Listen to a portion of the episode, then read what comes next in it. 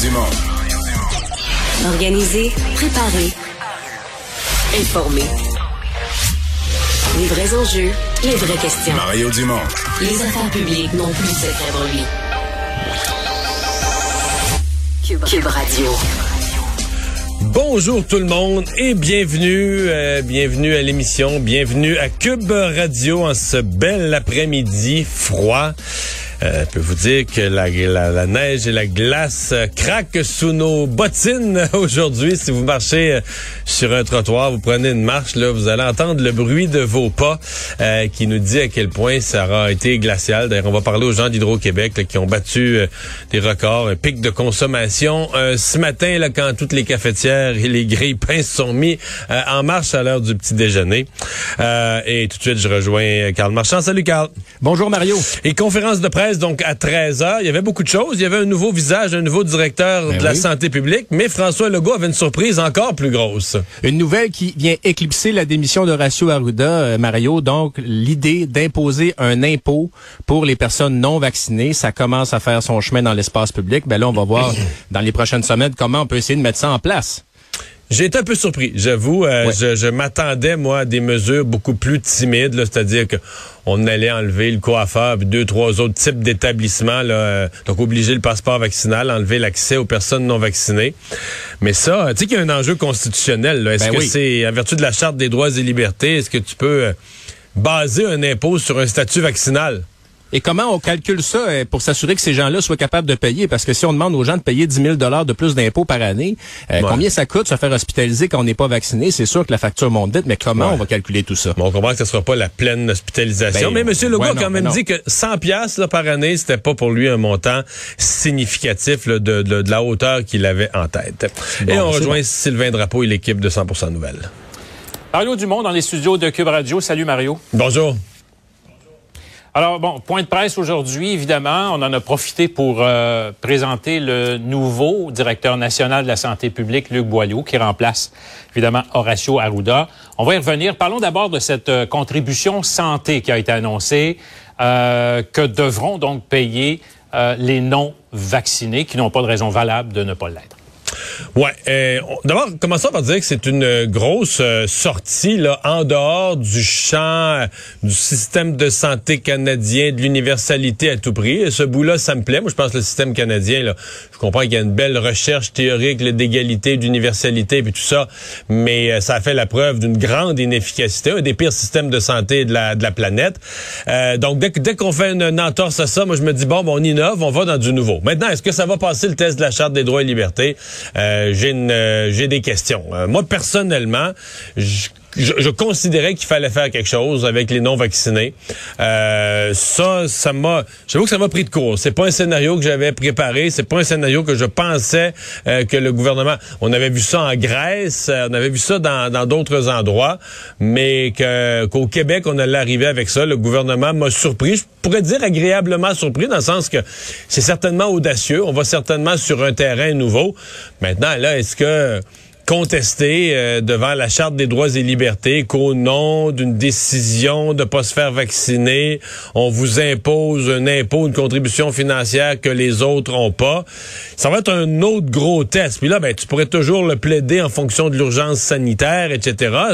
Ce qui a fait que, à date, les, les, toutes les personnes qui contestent les mesures sanitaires ont presque toujours perdu devant les tribunaux, basés sur l'urgence sanitaire, etc.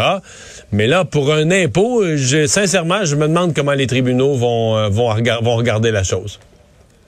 Bon, Luc Boileau, il évidemment, on l'a vu, on a fait des entrevues avec lui. Euh, euh, il était à l'INSPQ avant, l'Institut national de santé publique, puis à l'INES, c'est là qu'il était là jusqu'à aujourd'hui, jusqu'à ce matin finalement, à l'Institut national d'excellence en santé et en services sociaux.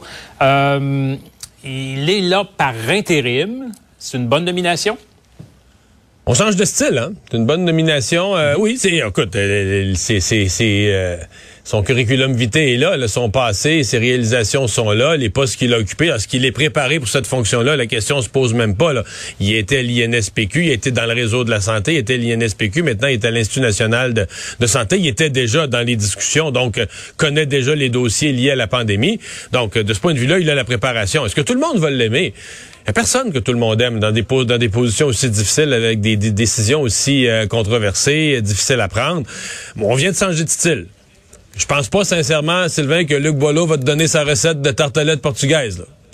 Euh, je pense qu'on est devant quelqu'un de plus cartésien, euh, les chiffres, les faits, les données, euh, euh probablement plus, plus minutieux. Certains vont aimer ça, là, les explications, les faits scientifiques, les données, etc. Euh, donc on va être, mais Peut-être que d'autres trouveront que c'est moins chaleureux, c'est moins sympathique, etc. C'est un autre style, un autre individu, un autre hmm. style. Je pense par contre qu'il a, comment je dirais ça? Je sais pas comment ça va se passer, là, mais il a euh, assez d'expérience dans des hauts postes où la politique est juste à côté, là, juste dans la pièce à côté, donc tu t'habitues à connaître la politique pour savoir où aller se mettre les pieds puis pas se, pas se les mettre. Parce que tout le monde veut qu'il garde une indépendance par rapport aux politiques. En même temps, une indépendance avec une limite. Là. On veut qu'il participe. Il est le numéro un de la santé publique. S'il devient pas, il faut qu'il conseille le gouvernement. Il faut qu'il donne une carte routière au gouvernement sur des grandes questions, etc. Monsieur Legault a redit aujourd'hui, ah, mais le dernier mot, c'est le gouvernement qui l'a. Ben peut-être qu'on va, peut-être qu'on est sur le chemin de clarifier ses rôles, de dire voici le rôle de la ben, santé publique, voici le rôle du gouvernement, et que Monsieur Boileau aura juste le, bon vécu, la bonne expérience pour dire ben là, moi, faut pas que j'aille me mettre les pieds là, faut pas que j'aille me mettre les. Tu sais, quand c'est le politique qui décide, je le laisse avec ses affaires, puis moi je reste sur le scientifique. Et, ça, ce sera à voir, mais comme il connaît. Tu il faut, il faut connaître le politique pour pas aller se mettre les pieds dedans. Il faut connaître ce que, faut que tu, connais, tu connaisses le terrain où tu vas pas mettre les pieds. Sinon, tu te mets les pieds sans t'en rendre compte. Donc, je pense que ça, il a ses atouts-là. Mais on va voir. Mais on... il, y a il y a toute la question de l'indépendance, là aussi, là, qui était questionnée depuis plusieurs semaines à cet égard. Il a déclaré lui-même. Il dit, je pense que mon poste, je pense qu'il doit être indépendant face au, au, euh, au, corps politique. Et c'est bien, qu'il Mais là, on a eu oui, et on a eu un exemple aussi lorsqu'il a été question des écoles. On lui a demandé euh, est-ce que bon, parce qu'il y a des parents évidemment qui attendent cette décision-là, est-ce qu'on maintient le, le, retour en classe lundi prochain ou pas? Il dit je vais prendre quelques jours. Mais on a vu aussi le premier ministre dire euh, moi, euh, mon avis, c'est qu'on devrait revenir en présentiel parce que c'est important. Alors encore une fois, euh, est-ce que l'indépendance euh, va jouer ici ou euh, ce n'est ben, finalement qu'un système qui le contraint à agir comme son prédécesseur? C'est ce qu'on verra. Mais dans le cas des écoles, c'est un bel exemple. Quand on parle de, postes difficiles, de décisions difficiles, tu es directeur de la santé publique aujourd'hui. Puis bon, on n'a peut-être pas leur expertise, mais on voit bien le genre d'enjeux avec lesquels ils composent. C'est quoi la bonne décision pour les écoles? Eh boy! D'un côté, tu le sais, qu'il faut que les enfants soient à l'école. La présence des enfants à l'école en soi est un, enjeu de santé publique, la DPJ, etc. Euh, sortir les enfants de familles qui sont dysfonctionnelles, les amener, donc les amener à l'école, l'apprentissage, etc. Tout ça est, est, un enjeu de santé publique. Mais de l'autre côté, est-ce qu'on va être capable de garder les écoles ouvertes la semaine prochaine avec Omicron? Euh, avec le genre de contagion auquel on est susceptible de s'attendre? En tout cas, moi, si on ouvre les écoles lundi, qu'on les referme jeudi parce qu'il y a trop d'éclosions, ça va avoir l'air pique un peu, ça va être raté. Donc, on est des choix là, très, très, très, très, très difficiles. même ce matin, je recevais Sylvain Mallette de la, de la FAE, le président syndical. ils disent, oui, oui, il faut que les enfants soient à l'école, mais eux-mêmes, il faudrait prendre des mesures. Eux-mêmes semblent pas voir comment ça va être possible. Ils veulent pas dire qu'ils sont contre parce qu'ils savent que les parents, tout le monde veut un retour à l'école. Mais ils semblent pas voir comment ça va être possible de garder les, classes, les écoles ouvertes? On est devant, euh, c'est une toffe celle-là. On est devant une compliquée euh, l'école la semaine prochaine. Et le pic n'est même pas atteint. on serait sur le point de l'atteindre, là, mais bon, euh, il y a, sur, le plan politique, il y a l'opposition qui a demandé à ce que réclamer en fait qu'on puisse voter aux deux tiers à l'Assemblée nationale la nomination d'un poste comme celui-là. Ça a été, semble-t-il, rejeté de la main. C'est ce que indiquait Vincent Marissal il y a quelques minutes à peine.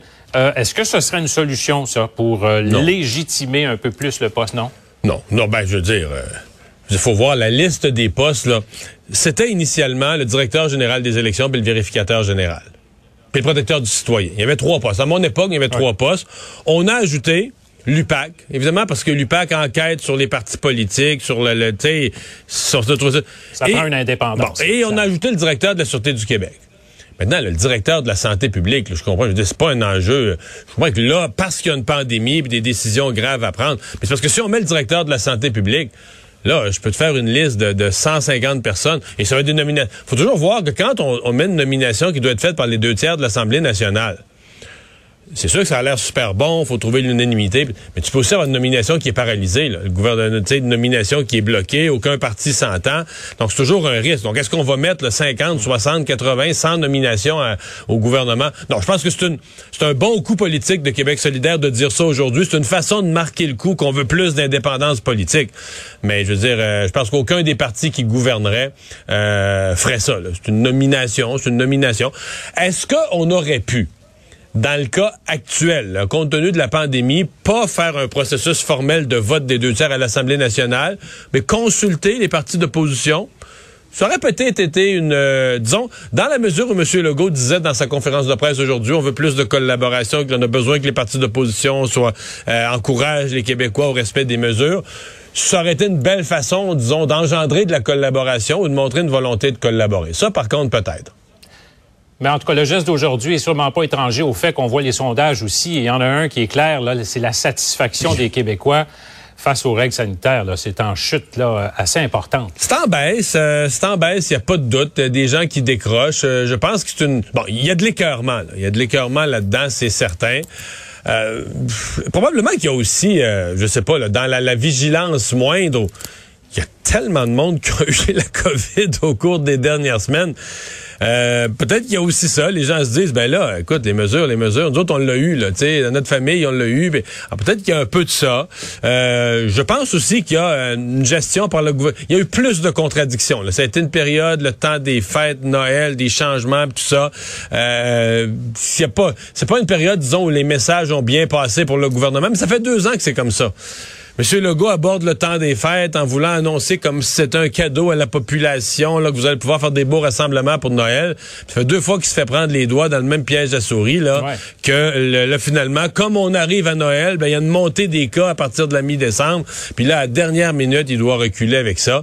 Donc, euh, ça, c'est, c'est, ça fait bizarre, là, ça fait, donc, moi, je, je, je mets tout ça bout à bout, mais après deux ans, est-ce qu'on est écœuré des mesures? Euh, poser la question, c'est y répondre. La question, est-ce qu'on les juge encore nécessaires? Il y avait 62 décès ce matin de la COVID. Oui, exactement. Alors, ça, ça, grimpe. Forcément, les gens sont, sont, sont encore inquiets. Merci, Mario, là-dessus. Au revoir. Alors, euh, Carl, dans nos autres euh, nouvelles, euh, ben on peut se. Faut commencer par le bilan. On, parlait de la COVID, mais commençons par le bilan du jour. Je le mentionnais. Ce sont les décès aujourd'hui qui, qui frappent.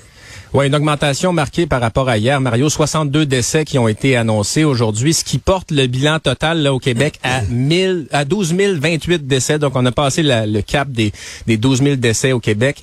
2742 personnes qui sont hospitalisées. Ça, c'est une augmentation de 188 personnes, dont 255 dans les soins intensifs. Puis là, on, on parle des non-vaccinés de plus en plus dans l'actualité. Mario, c'est ça. Les décès, on ne sait pas hein, le statut vaccinal de ces personnes-là. Évidemment, ont dit, ils ont dit qu'elle allait compiler ces chiffres-là, que c'est des chiffres qui seraient donnés éventuellement, mais pour l'instant, effectivement, euh, c'est pas disponible. Là parce qu'on cherche des manières de, convaincre les non-vaccinés. Si on avait, évidemment, il faut que l'information demeure confidentielle, faut pas identifier les personnes, mais si on vous dit que 90% des personnes décédées étaient pas vaccinées, c'est un son de cloche aussi qui pourrait s'ajouter. Euh, et, sur la, question de, la, tu parlais des écoles, ben là, il y a des écoles qui sont toujours ouvertes hein, en raison de, la clientèle, des écoles spécialisées pour les enfants autistes ou euh, d'autres troubles, par exemple des, des, enfants handicapés physiquement. Ben la COVID se répand dans ces écoles-là comme une traînée de par exemple, à l'école L'Étincelle à Montréal, il y a 26 classes. Il y en a 14 qui sont fermées en raison de la COVID-19. Donc, il y a une majorité de classes qui, qui est fermée. Puis, on, on, s'en va tranquillement. Là. Je sais pas euh, comment tu, tu regardes l'actualité. On, regarde ce qui se passe en Europe. Aujourd'hui, ben euh, l'Agence européenne du médicament dit que on s'en va tranquillement. On n'est pas là, mais on s'en va tranquillement vers une, maladie endémique, c'est-à-dire que c'est une maladie qui va rester avec nous, mais que la, la pandémie, elle, va s'en aller. Puis que la solution de vacciner à répétition, c'est pas une solution qui est viable. C'est un peu le même son de cloche aussi à l'OMS en Europe. Mais là, encore là, euh, on voit l'horizon, là, mais la maladie, la pandémie est pas partie pour l'instant encore. Là, non. Non, non. Mais les écoles sont un problème parce que je voyais aujourd'hui un, reportage de CNN où aux États-Unis aussi, ils commencent à s'inquiéter ben euh, plusieurs endroits sur la capacité de, de garder les écoles ouvertes là, dans ce dans ce contexte-ci. Donc, et, euh, et, quel dilemme, et quel dilemme, c'est ça, parce qu'on on veut que les jeunes apprennent, on veut donner un coup de main aux parents, mais en même temps, tu sais, si ça, ça engorge les urgences, puis c'est, vraiment. c'est surtout que s'il y a trop, s'il y a trop d'éclosions, tu vas ouvrir les écoles, puis tu vas être obligé de les refermer, mais ben tu sais, ça pourrait être dans les écoles, euh, celles que tu décrivais, les écoles spécialisées euh, de Montréal, les écoles donc avec des, des enfants autistes, tout ce, qui, tout ce qui est adaptation scolaire. Oh, Clientèle vraiment spéciale qui a des besoins très spécifiques. Là. Il faut qu'elle aille à l'école. Eux, sont, eux sont ouverts. Donc, euh, la semaine passée, ils ont été ouverts. Certaines écoles à partir de mercredi, donc trois jours. Certaines à partir de mardi, quatre jours. Puis, dans cette période-là, de trois ou quatre jours, exemple, à l'étincelle, la moitié des classes sont fermées. Dans un autre secteur, c'est les deux tiers des classes sont fermées. Donc tu dis OK. Euh, si ça, c'est le présage, bon, c'est peut-être des groupes où c'est plus difficile. Exemple, les enfants autistes peuvent pas porter le masque. C'est des groupes où c'est vraiment plus difficile de faire respecter des mesures sanitaires, OK? Mais malgré tout, tu dis, si c'est présage de ce qu'on vit dans les écoles, ça veut dire qu'après trois, quatre ou cinq jours, tu vas avoir tellement d'éclosions que tu pourras plus garder les écoles ouvertes. Ben Donc là, les ouvrir et les refermer à la fin de la semaine, ça serait un méchant flop. Puis c'est parce que là, tu sais, c'est ça. Tu veux pas ouvrir pour trois jours, même si peut-être que trois jours, ça ferait du, ça donnerait une pause à tout le monde. Mais en même temps, d'un côté politique, j'imagine, tu sais, qu'on veut pas reculer. Bon, fait que, ben c'est ça. Tu sais, c'est, c'est tout un casse-tête. À, suivre. Ben, euh, il y a eu un décès à Montréal, décès d'une euh, d'une personne itinérante là à cause du froid extrême qui marque cette journée. Ouais, un homme de 74 ans qui a été retrouvé mort à 18 h hier soir là, sous le viaduc rue Saint-Jacques autoroute 20 là à Montréal. Euh, il faisait extrêmement froid hier soir, puis là, ben c'est ça. C'est un autre décès de personnes sans abri. Euh, ce matin, sur nos zones, il y avait l'abbé Claude Paradis, c'est le fondateur de l'organisme Notre-Dame de la Rue, qui, qui attaquait la ville de Montréal. Il disait, écoutez, on, on appelle à la ville de Montréal, j'appelle au cabinet de la mairesse, j'ai pas de retour.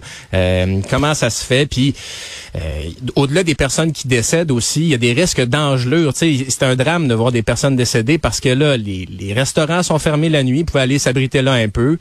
des gens qui se disent carrément embarrés dehors. Euh, Puis là, imagine aussi le, drame, tu sais, te dire bon ben là, j'ai le choix d'être dehors au froid ou aller dans un refuge où la, COVID fait rage. Fait que c'est c'est euh, vraiment pas une situation facile pour les personnes sans abri non plus. Il devrait faire un peu moins froid demain, mais le froid va revenir aussi d'ici la fin de la semaine. À suivre, euh, c'est une euh, sais, tantôt, je faisais juste le chemin entre mon auto puis euh, ah, la porte ici, puis je me disais, OK, tu peux pas... Je veux dire, être sans abri une journée comme ça, là. Ah non. Puis là, on n'est pas la nuit, on est quand même en plein jour au soleil, puis malgré tout, les joues nous piquent. C'est en sortant dehors, t'as froid. Ben ouais. Tu dis, OK, si t'es plus ou moins bien habillé, avec... Euh, puis tu sais, être bien habillé, c'est ça. Moi, je, reste pas loin de la, de la station avec eux. donc, la, la, population itinérante, je, la vois assez souvent. Puis tu te dis, même quand l'automne arrive, là, tu te couché à terre, t'as bien beau être habillé comme du monde. Là, le, fret, le froid doit te rentrer dans le corps. Au bout d'un certain temps, l'humidité... Euh. les maladies qui doivent découler de ça. Tu sais, c'est des gens qui doivent affronter ça, là, pas juste pendant, les périodes de grand froid, mais là, ça vient cogner en plein janvier. Donc, euh, c'est ça. Il faut, faut ouvrir des places pour ces gens-là. Pas facile. Merci, Carl. À plus tard.